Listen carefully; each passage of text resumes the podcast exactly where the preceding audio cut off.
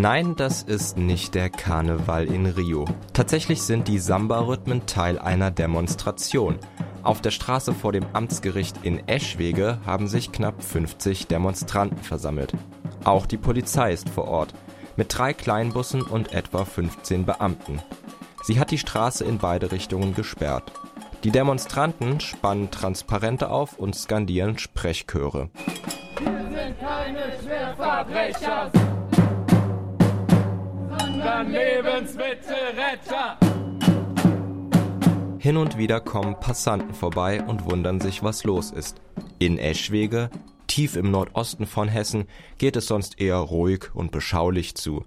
An politische Kundgebungen ist man da nicht unbedingt gewöhnt.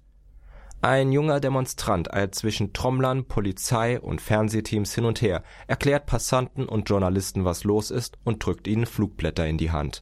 13.000 Euro Strafe für vermeintliches Klauen von Lebensmitteln aus dem Müll. Ist darauf zu lesen. Und Solidarisiert euch mit den Angeklagten. angeklagt sind drei Studierende der ökologischen Landwirtschaft im Alter von 24 bis 28 Jahren. 4000 Euro soll jeder von ihnen zahlen.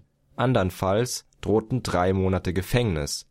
An diesem 20. Februar soll das Urteil fallen. Aber der Reihe nach. Was war passiert? Juni 2013 in der nordhessischen Kleinstadt Witzenhausen. Während einer allgemeinen Verkehrskontrolle werden die drei Studierenden nachts von der Polizei nahe eines Supermarktparkplatzes angehalten. Als die beiden Polizeibeamten in den Kofferraum schauen, finden sie jede Menge Lebensmittel, darunter vor allem Brot. Das kommt den Beamten nicht normal vor. Sicherheitshalber leiten sie gegen die drei Ermittlungen wegen Diebstahls und Hehlerei ein. Die gefundenen Lebensmittel werden als mögliches Beweismaterial beschlagnahmt. Gut zwei Monate später, im September, erhalten die Studierenden dann Post von der Kasseler Staatsanwaltschaft. Per Strafbefehl wird ihnen schwerer Einbruchsdiebstahl vorgeworfen.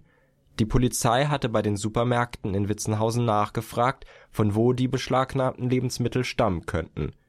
Der Geschäftsführer eines Teegut-Supermarktes meldet sich. Ja, die Waren seien von seinem Markt. Sie hätten in der Nacht der Verkehrskontrolle auf der Laderampe hinter einem Gitterzaun gestanden. Mit den Strafbefehlen sind die Studierenden angeklagt und schon fast verurteilt. Denn ein Strafbefehl Das ist quasi einfach ein Urteil ohne einen Gerichtsprozess, also ohne Beweisaufnahme, ohne Zeuginnenbefragung und so. Und da hat Mensch zwei Wochen Zeit, Einspruch einzulegen. Und wenn das verbummelt wird, aus was für Gründen auch immer, dann ist es ein rechtskräftiges Urteil. Und das ist, finde ich, ein ganz schön gemeines Mittel. sagt Chris, ein Freund und Unterstützer der Angeklagten. Die akzeptieren den Strafbefehl nicht und legen Widerspruch ein. Deshalb kommt es im Februar 2014 zum Prozess vor Gericht. Die Zeit bis zum Prozessauftakt wissen die drei Witzenhäusener Studierenden gut zu nutzen. Sie entscheiden sich mit dem Fall an die Öffentlichkeit zu gehen, organisieren Infoabende und Demonstrationen. Ein Internetblog und eine Facebook-Seite werden eingerichtet. Tamara Kremmelsbacher, eine der ehemaligen Angeklagten, erinnert sich, wie schnell der Fall Kreise zog und sie von vielen Menschen unterstützt wurde. Also angefangen hat es, glaube ich, mit erstens mal mit so einer Kerngruppe von ähm, den Betroffenen oder uns Betroffenen und ähm, einem Unterstützer. und dann hat sich das aber schon, ähm, hat relativ bald eine Eigendynamik übernommen, eben weil halt äh, so viele Leute sich drüber empört haben und da selbst auch aktiv werden wollten. Und dann haben, also wir haben auch hier Infoveranstaltungen ähm, gegeben abends und ähm, haben die Leute halt eben drüber informiert und dann hatten auch aber viele Leute Lust, irgendwie da selbst aktiv zu werden und eigene Zeichen zu setzen und dann haben sich so kleine, also Krüppchen gebildet, irgendwie, die, die sich dann solidarisiert haben und selbst auch eben Aktionen gestartet haben. In Witzenhausen hat die Universität Kassel einen Außenstandort, extra für den Studiengang Ökologische Landwirtschaft. Unter den rund 900 Studierenden ist der bewusste Umgang mit Lebensmitteln also schon allein durch ihr Studienfach ständiges Thema. Umso größer war die Empörung, als sich herumsprach, dass drei junge Leute bestraft werden sollen, die angeblich Lebensmittel aus dem Müll gestohlen haben sollen. Auf einer ersten Demonstration Ende Januar in Witzenhausen versammeln sich knapp 200 Demonstranten, um ihrem Unmut Luft zu machen.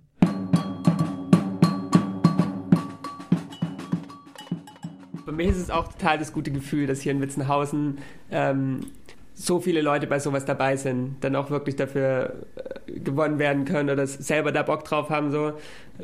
Weil ich glaube, bei anderen Themen ist es manchmal auch total schwierig heutzutage so, dass, dass überhaupt Leute sich für irgendwas interessieren, also gerade für politische Sachen und da auch aktiv werden. Also das, das hat mich besonders gefreut eigentlich an dem Fall. Ich, ich war mir da auch unsicher, wie gut das denn klappt und wie das denn passiert und ob Leute da Interesse haben und das fühlt sich ganz schön gut an. Das gemeinsame Ziel von Angeklagten und Unterstützern? Auf die enorme Lebensmittelverschwendung unserer Gesellschaft aufmerksam machen und Alternativen aufzeigen. Außerdem fordern sie, dass das sogenannte Containern nicht länger strafbar sein soll. Unter Containern, Mülltauchen oder auch Dumpstern versteht man das Mitnehmen von Lebensmitteln aus Abfallbehältern der Supermärkte. Dort werden tagtäglich Produkte aus dem Sortiment aussortiert. Das Brot ist älter als einen Tag, eine einzelne Frucht aus dem Obstnetz hat eine Druckstelle. Die Verpackung ist von außen schmutzig geworden oder das Mindesthaltbarkeitsdatum läuft gerade ab. Solche Produkte werden dann von den Lebensmittelrettern wieder aus der Tonne gezogen. Meistens nach Ladenschluss und im Schutz der Dunkelheit. Denn im Gegensatz zur Schweiz oder der USA gilt Containern in Deutschland rein rechtlich als Diebstahl. Trotzdem begeben sich in deutschen Städten immer mehr Menschen Nacht für Nacht auf die Suche nach Lebensmitteln aus dem Müll. Manche, weil sie wenig Geld haben, um Essen zu kaufen. Andere aus Protest gegen Lebensmittelverschwendung. Aber wie wirksam kann ein Protest sein, der bei Nacht und Nebel stattfindet und wenig Zuschauer hat? Ich glaube, das ist ähm, ein bisschen Ansichtssache. Also für mich ist, zeigt, also wenn, wenn man jetzt Container Leuten davon erzählt und das irgendwie öffentlich macht, dann zeigt das ja erstmal schon, wie viel weggeschmissen wird und ähm, halt die krasse Überproduktion und Lebensmittelverschwendung, aber ähm, für mich ist es nicht direkt ein politischer Akt sozusagen, weil ähm, ja, genau, wie du schon gesagt hast, es bekommt ja eigentlich niemand was davon mit. Aber ich finde Container halt aus dem Grund, also es kann politisch sein, weil ähm, Leute, die Containern gehen ähm, und solche alternativen Lebensformen vielleicht für sich ein, einschlagen, in denen sie ähm, eben durch, durch alternative Form, vielleicht jetzt wie konkret bei Containern an ihr Essen kommen, ähm, verschafft ihnen halt natürlich mehr Zeit, die sie sonst vielleicht mit Arbeit verbringen würden, ähm, um sich mit gewissen Themen auseinanderzusetzen und irgendwie auch ein bisschen um auf diese, aus diesem Kreislauf auszubrechen. Und du kannst die Zeit halt dann schon wiederum politisch nutzen, sei es durch Bildung oder irgendwie ähm, naja, Aktivismus oder so. Und von dem her finde ich, wird es dann politisch eben, wenn, wenn du überlegst, was mache ich mit der Zeit, die ich ähm, statt mit Lohnarbeit mit Containern verbringe. Wer für seine täglichen Brötchen nicht arbeiten will, holt sie sich also einfach aus dem Müll und hat so mehr Freizeit, sich politisch zu engagieren? Ein interessanter Gedanke. So positiv Tamara und ihre Mitangeklagten dem Containern gegenüberstehen, so beharrlich schweigen sie aber zu dem Vorwurf der Staatsanwaltschaft, selber Container zu haben. Dieser Vorwurf gerät bereits am ersten Verhandlungstag gehörig ins Wanken. Die Geschäftsführung des Tegut Supermarktes hatte zuvor behauptet, die beschlagnahmten Lebensmittel seien für die Witzenhäuser Tafel bestimmt gewesen, eine wohltätige Einrichtung, die Essen an Bedürftige verteilt. Doch diese Lebensmittel waren nach Aussage der Polizei bereits abgelaufen, und die Tafel stellte noch vor Prozessbeginn klar: Wir erhalten grundsätzlich keine abgelaufenen Waren von Tegut. Die beschlagnahmten Lebensmittel seien aber eindeutig von Tegut, behauptet zumindest ein Tegut-Mitarbeiter als Zeuge vor Gericht. Die Verteidiger zweifeln jedoch an, dass ein Diebstahl stattgefunden hat Immerhin ist die Laderampe, von der die Lebensmittel stammen sollen, von einem über drei Meter hohen Zaun abgeriegelt. Für viel Spott und Empörung sorgte aber vor allem, dass Tegut entgegen eigener Behauptung offenbar Anzeige gegen die Studierenden erstattet hatte. Kurz vor Verhandlungsbeginn zieht Tegut die Anzeige zwar zurück, aber den Prozess kann das nicht mehr stoppen. Das öffentliche Interesse, so die Staatsanwaltschaft, sei zu groß auch nach dem Freispruch kann sich Chris noch darüber aufregen. Also mich hat im Laufe des Prozesses die Reaktion von Tegut ganz schön geärgert, ähm, Tegut hat die Betroffenen angezeigt und dann, als es so in die, in die Presse kam, in die Medien das erste Mal, hat Tegut es einfach dementiert, dass die Anzeige von ihnen nicht kommt. Das wäre einfach von der Staatsanwaltschaft aus besonderem gesellschaftlichem Interesse geschehen und das stimmt einfach nicht. Also das ist einfach, das haben die einfach mal so die Unwahrheit rausgehauen. Tegut sieht die Sache anders.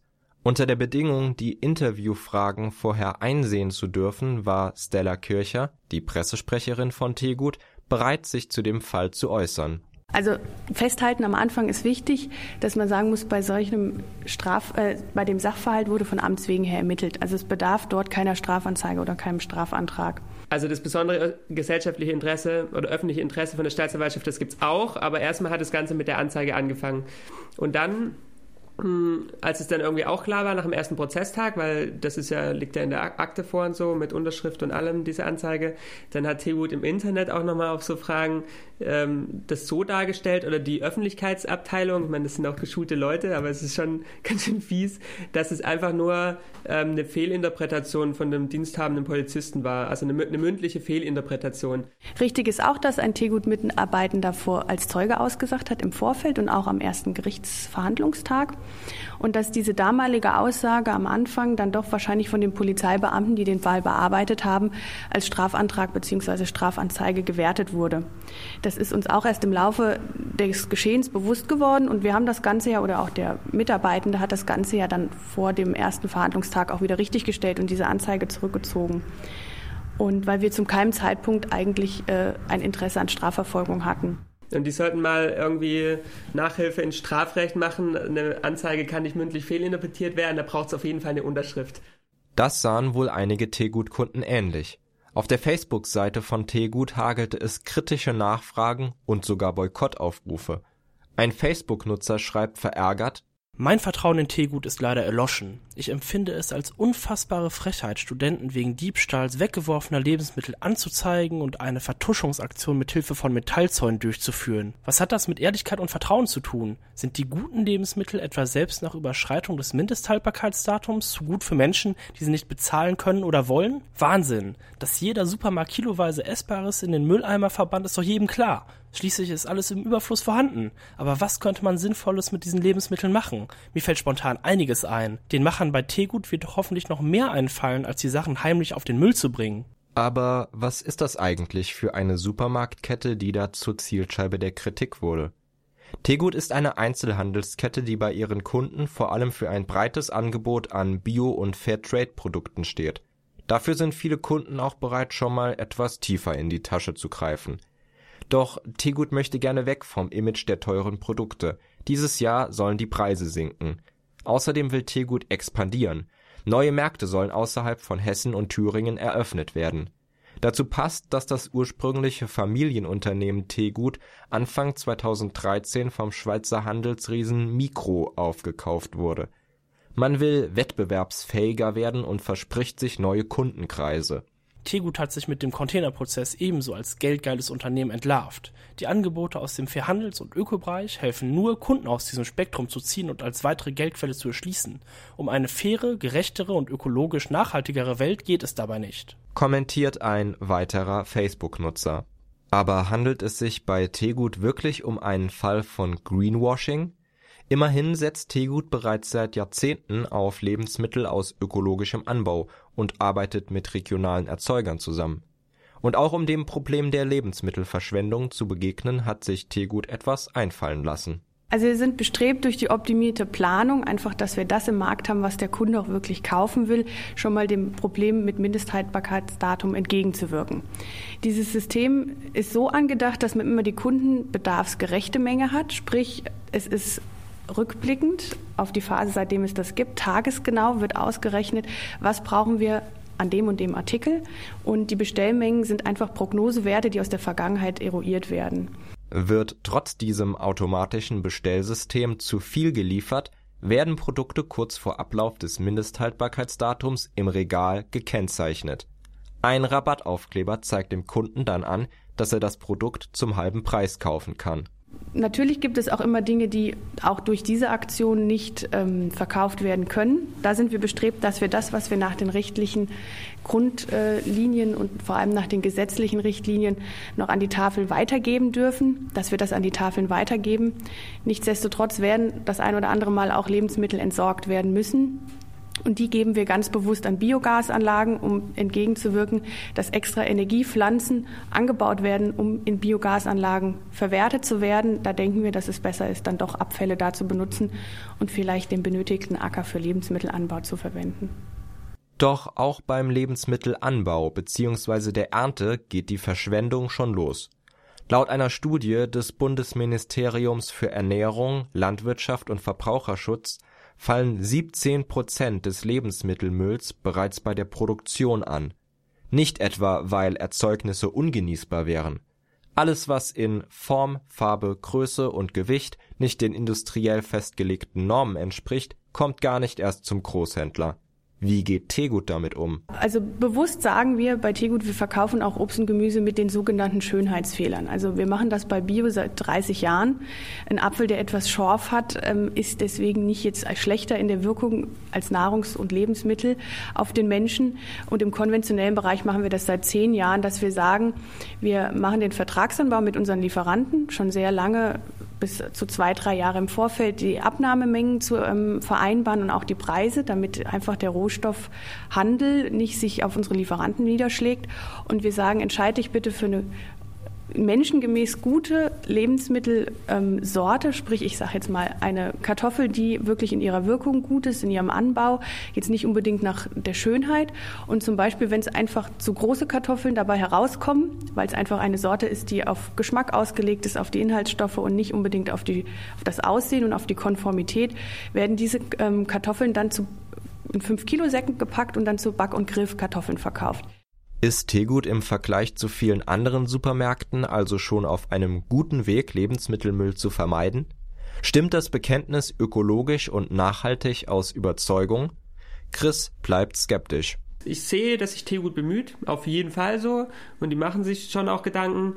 Aber umso unverständlicher ist es für mich, dass sie Leute anzeigen und behaupten, bei ihnen wäre Lebensmittel, die für die Tafel bereitgestanden hätten, gestohlen worden, obwohl es überhaupt keine Beweise gibt. Und darum bin ich dem allem kritisch gegenüber. Und auch, warum, also stehen die da wirklich dahinter, wenn sie so Sachen machen, dass sie noch Gemüse mit Schönheitsfehlern verkaufen? Oder, oder ist es wirklich nur, um ein bestimmtes Image zu erzeugen? Aber eigentlich finden sie es total doof und eigentlich wollen sie auch gern, dass die Leute die Containern oder da Alternativen ein einschlagen, irgendwie kriminalisieren. Also das, das sind tausend Fragezeichen in meinem Kopf und das finde ich ganz schön unverständlich, was denn da bei Teegut dahinter steht. Ja?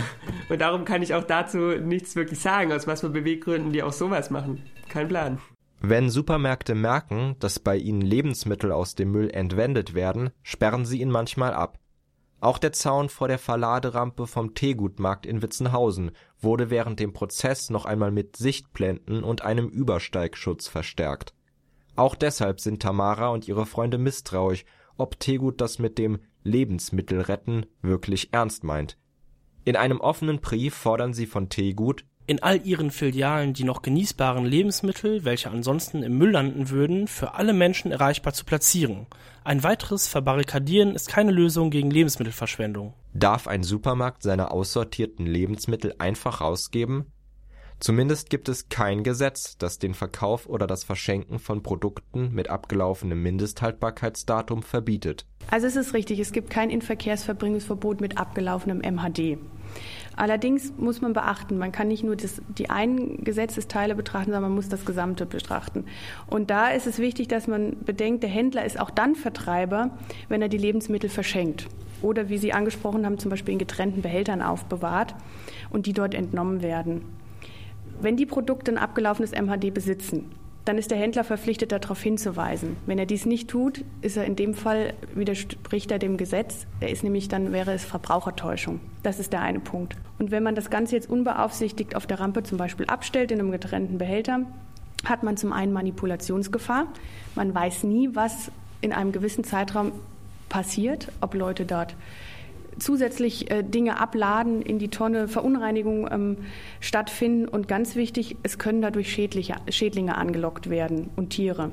Und da muss man ganz ehrlich sagen, das lässt sich nicht mit den Hygieneregeln vereinbaren, die ein Lebensmittelunternehmen zu beachten hat.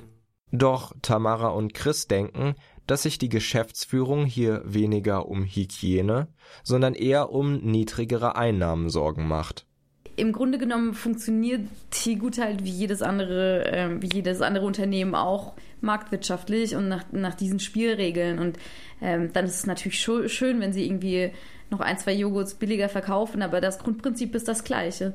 Ich, ich finde ich find es ja ganz, ganz logisch, dass dass sie das nicht machen, also genau aus so einer marktwirtschaftlichen Sicht, weil Lebensmittel die Leute eventuell kostenlos also wo, wo Menschen kostenlos rankommen, ähm, die kaufen sie nicht. Und das ist, und so argumentieren auch einige Supermärkte und Einzelhändler, dass das ähm, entgangene Umsätze sind. Also ich denke, das ist jetzt ein Gedankensprung, der sehr weit gefasst ist.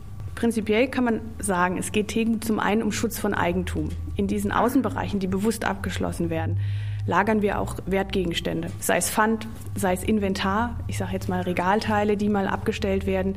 Und da geht es zum einen darum, wir schützen unser Eigentum. Und ähm, das ist eine ganz logische Folge, dass ein Unternehmen versucht, solche Risiken, zum einen, dass man sein Eigentum schützt, zum anderen, dass man Personen schützt, dann durchzusetzen. Prinzipiell kann man sagen, das ist jetzt keine Maßnahme zum Unterbinden von Containern, denn das ist wirklich der Schutz von Eigentum und Personen. Doch selbst wenn Supermärkte alle noch genießbaren Lebensmittel zur Verfügung stellen würden, an den wirklichen Ursachen der Lebensmittelverschwendung würde sich nur wenig ändern. Aber wo genau liegt dann das Problem? Also erstmal, wenn Mensch so Kapitalismus sich anschaut und analysiert, wird klar, dass das nicht für Bedürfnisse von Menschen produziert wird, auch wenn es in der Werbung immer wieder gesagt wird. Es wird für einen Bedarf produziert. Und Bedarf heißt quasi ein Bedürfnis, das auch mit einer Kaufkraft gedeckt ist. Also für Menschen, die kein Geld haben, wird nicht produziert einfach. Und das ist so so eine Grundsache, wie das abläuft in unserer Gesellschaft. Und darum denke ich auch, dass gerade auf die Frage mit, ähm, warum werden hier so viele Lebensmittel weggeschmissen und warum gibt es woanders auf der Welt total großen Mangel, ähm, da wird sich nicht viel verändern, wenn sich nicht ein System verändert. Also gehe geh ich davon aus. Da klingt die Einschätzung von Tegut ganz ähnlich. Wir sind eigentlich der Meinung, dass wir sagen, es ist ein gesamtgesellschaftliches Problem.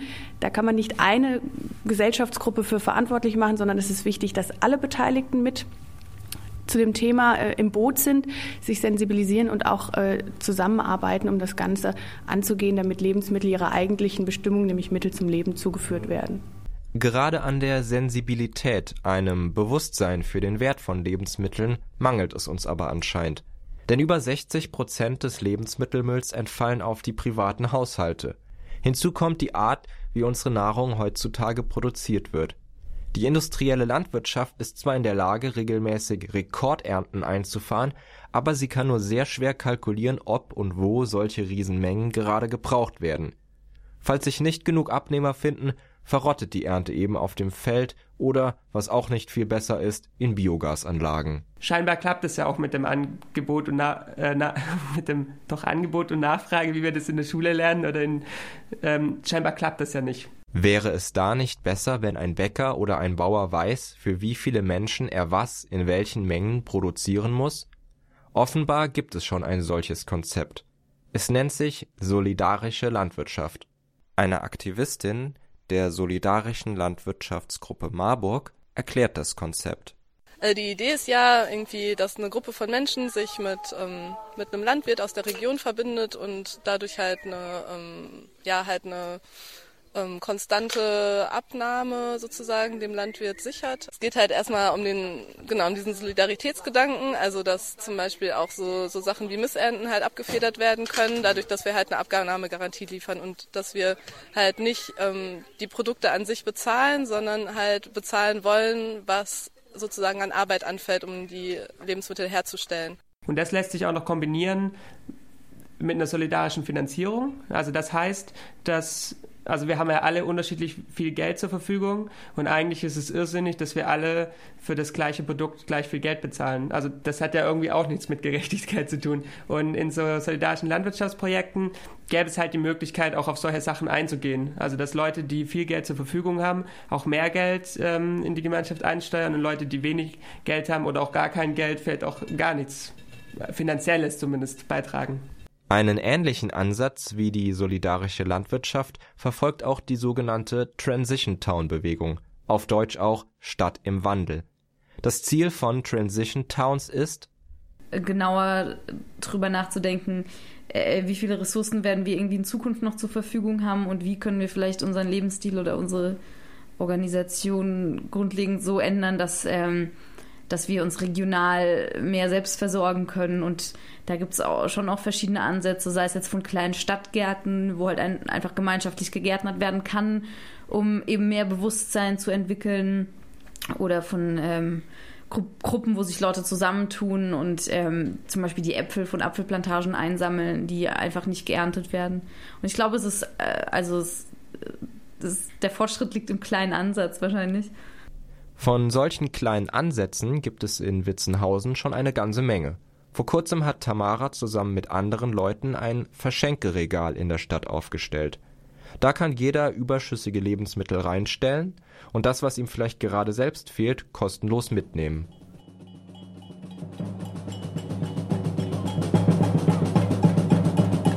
Zurück nach Eschwege zum zweiten Verhandlungstag vor dem Amtsgericht.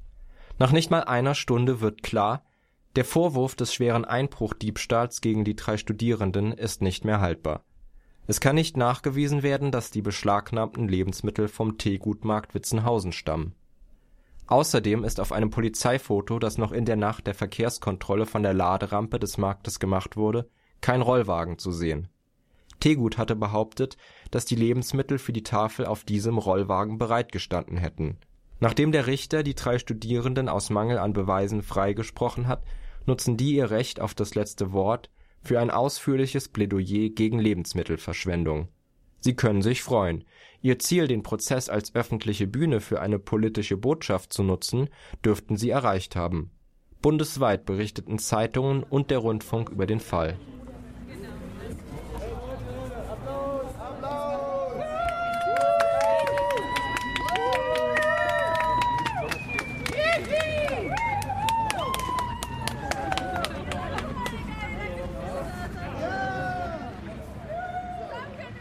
So hoch die mediale Aufmerksamkeit um den Prozess, so gering dürften dessen Folgen für die zukünftige Rechtsprechung in Deutschland sein.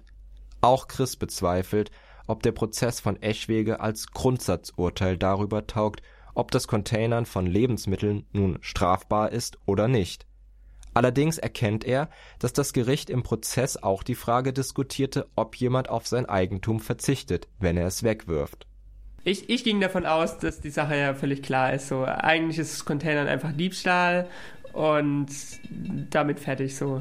Jetzt nach dem Verfahren ist mir das Ganze nicht mehr so klar, weil also die, also die Anwälte der Angeklagten zum Beispiel, die sehen es durchaus so, dass es nicht klar ist und dass es ein Graubereich ist und dass es durchaus sein kann, dass quasi das Eigentum aufgegeben wird, wenn Lebensmittel in eine Mülltonne geworfen werden. Und da gibt es auch juristische Paper zu. Ähm, genau, aber das, das muss ich so ein bisschen noch zeigen. Und auch der Richter ist in seiner Urteilsbegründung auch darauf eingegangen, dass, dass er das so sehen könnte oder vielleicht auch sieht, dass da das Eigentum aufgegeben wird. Und er hat auf jeden Fall betont, dass bei Diebstahl immer jemand braucht, dem die Waren auch gehören und hat das halt angezweifelt so dadurch. Aber wem auch immer Lebensmittel gehören. Sie gehören ganz bestimmt nicht in die Tonne, sondern auf den Teller. Und damit dieses Bewusstsein sich bei uns durchsetzt, haben wir gemeinsam noch einiges zu tun